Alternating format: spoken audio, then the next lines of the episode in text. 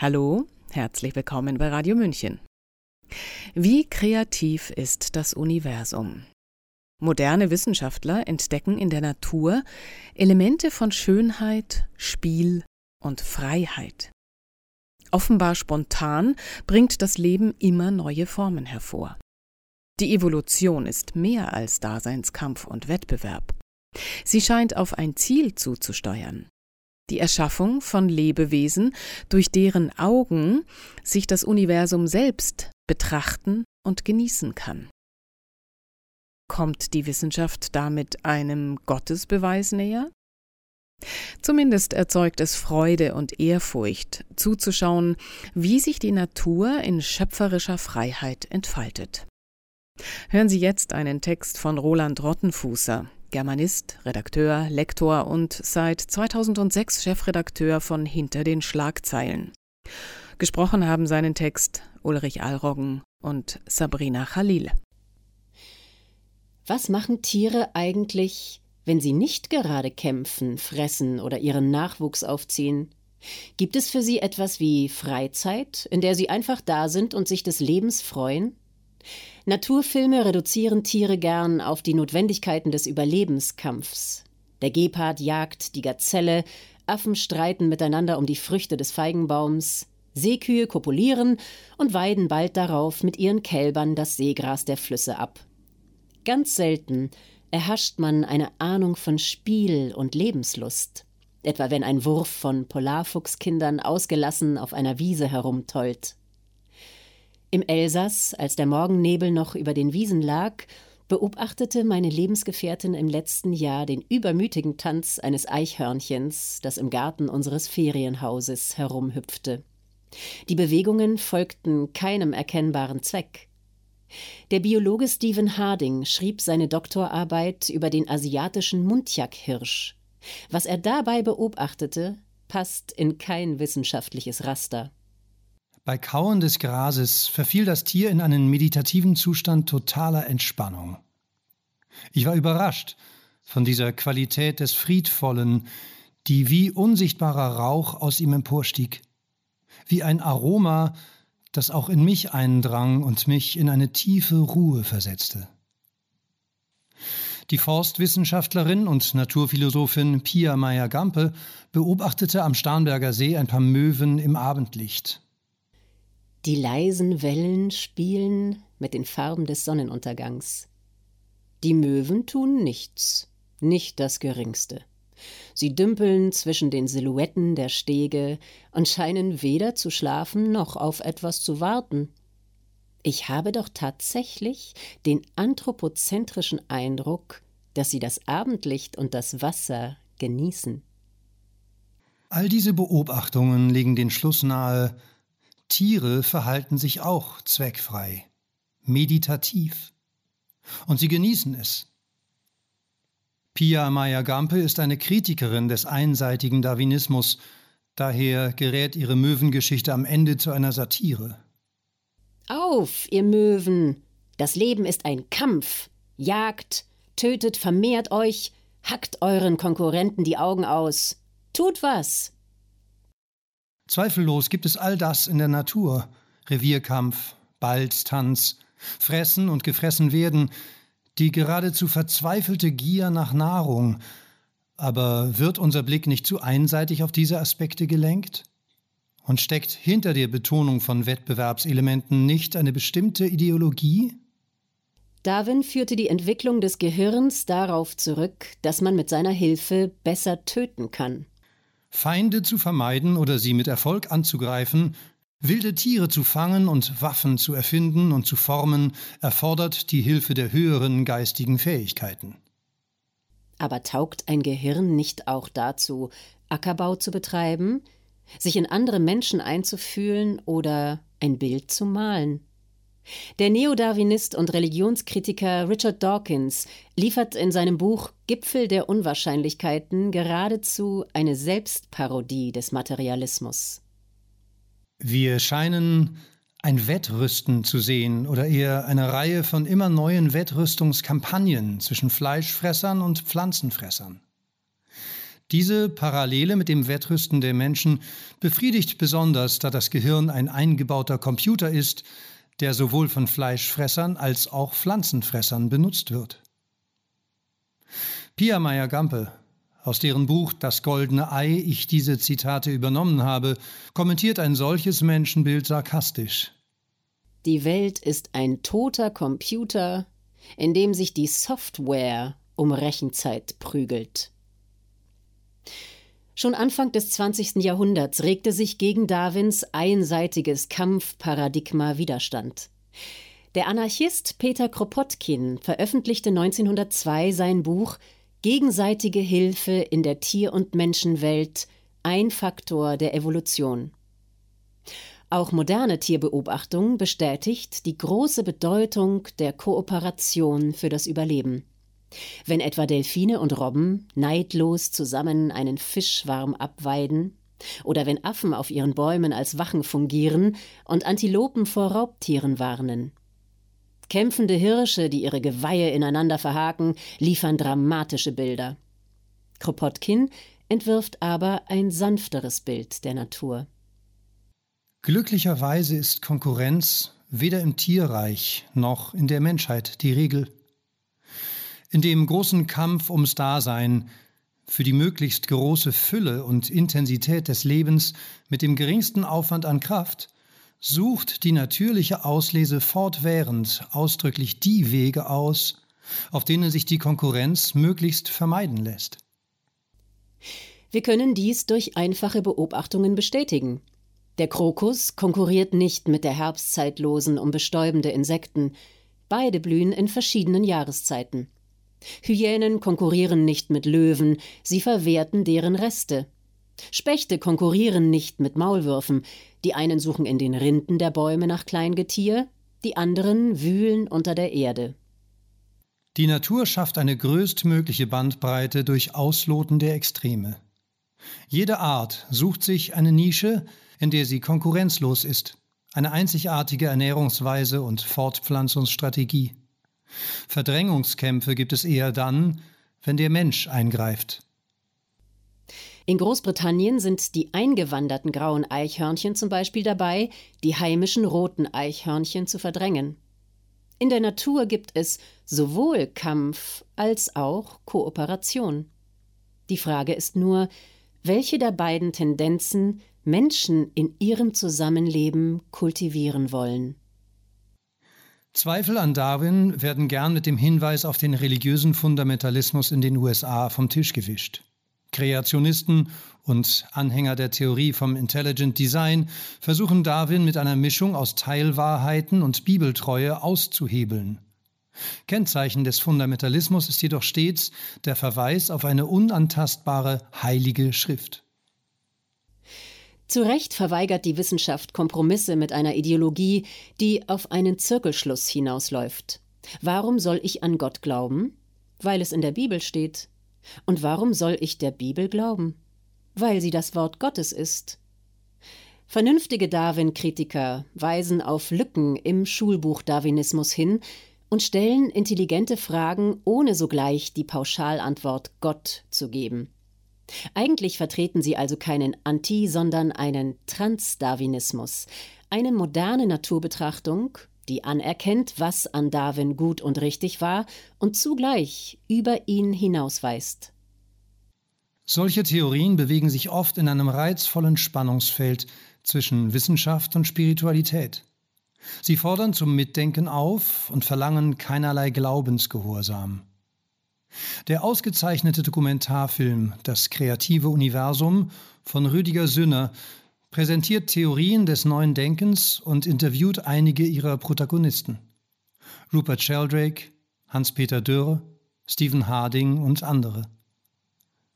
Der Film stellt die Frage, was die Evolution vorantreibt und ob dabei eine schöpferische Intelligenz eine Rolle spielt. Beispiel Kambrische Revolution. In einem relativ kurzen Zeitraum, vor ca. 540 Millionen Jahren, entstanden fast alle Baupläne der Tierwelt, die Vorläufer unserer heutigen Lebewesen. Wie von einem Künstler im Drogenrausch geschaffen, entstanden Hunderte von bizarren Kreaturen. Formuliert es Regisseur Rüdiger Sünner. Man fand keine Fossilien von Vorläufern der betreffenden Lebensformen. Trat das Leben also plötzlich und übergangslos auf die Bühne der Evolution? Und wenn ja, gibt es einen Schöpfer, der diese Formen entwarf? Beispiel Kristallwachstum. Jeder Eiskristall hat eine individuelle Form. Seine sechs Arme sind jedoch exakt gleich. Es muss also etwas geben, was das Wachstum der Arme koordiniert, eine übergreifende Ordnung. Beispiel Morphogenese. Tierisches und menschliches Leben entsteht aus einer Zelle, die sich teilt, erneut teilt und so weiter. Woher weiß die Zelle, ob sie Leberzelle oder Hautzelle werden soll? Warum ordnen sich die Zellen so an, dass daraus der Fötus eines Menschen wird, nicht der eines Krokodils? Rupert Sheldrake schuf aufgrund solcher Überlegungen seine Theorie vom morphogenetischen Feld. Ein formenschaffendes Feld. Ein Feld ist quasi ein Rahmen, innerhalb dessen sich Formen bewegen. Dieser Rahmen ist aber nicht wie ein Magnetfeld neutral, er ist intelligent. Er enthält Information und vermag sie auf Organismen, Zellen und Lebewesen zu übertragen. Die Entstehung der Formen ist bei Sheldrake nicht aus der kleinsten Einheit, Samen, Keim, DNS, erklärbar, sondern aus einem Kontext, der größer ist als der Organismus selbst. Der Keim treibt die Pflanze aus sich heraus, das morphogenetische Feld zieht quasi von außen an einem Organismus, bis er in die vorgesehene Form hineingewachsen ist. Der Materialismus denkt deterministisch. Alles ist komplett aus einer Kette von Ursachen und Wirkungen erklärbar. Man kann aber die erwachsene Form eines Organismus, Frosch, Känguru oder Mensch, nicht aus der Zellteilung erklären. Niemand kann in der Anfangsphase einer Kristallisation vorhersehen, zu welcher Form sich ein Eiskristall auswachsen wird. Vor allem konnte Leben von Wissenschaftlern bis jetzt nicht simuliert bzw. erschaffen werden. Zwar wurden bei Experimenten organische Moleküle hergestellt, nie entstand dabei aber die Grundform des Lebens, die Zelle. Nicht erklärbar, nicht vorhersehbar, nicht nachahmbar.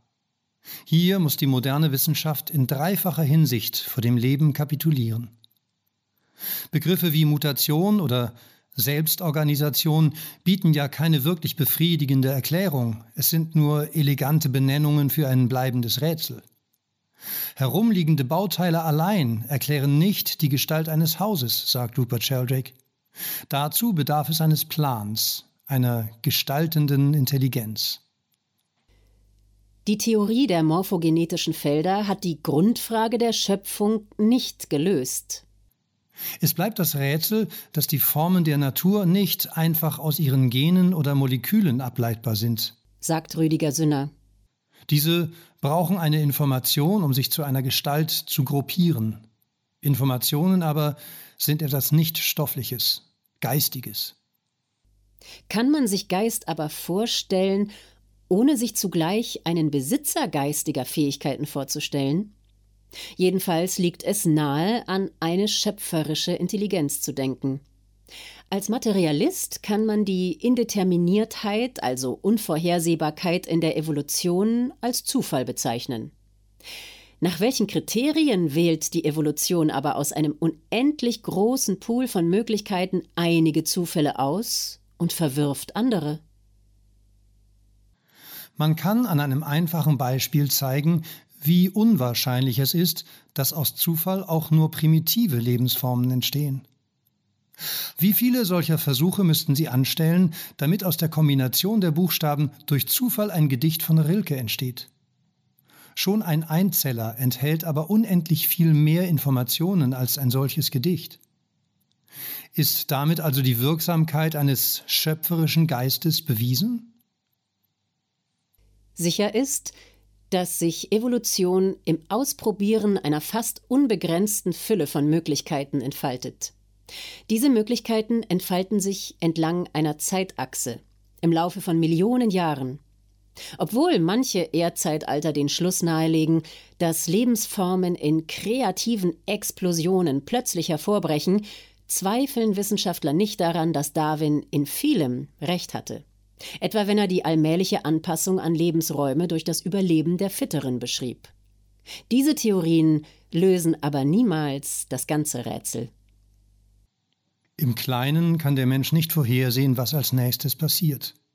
Im Großen scheint die Evolution aber einer Entwicklungslinie zu folgen. Sie führt vom Einfacheren zum Komplexeren, von Einschränkung zu höheren Freiheitsgraden, also Beweglichkeit, von Unbewusstheit zu Selbstwahrnehmung und Selbstreflexion. Augen haben sich in der Evolution zum Beispiel mehrmals unabhängig voneinander entwickelt. Wirbeltiere wie Oktopusse entwickelten das Kameraauge, das ihnen eine genauere Weltwahrnehmung ermöglichte. Über Jahrmillionen war die Innovation Auge zuvor vorbereitet worden, zum Beispiel durch die Entstehung von Proteinen und eines Nervensystems.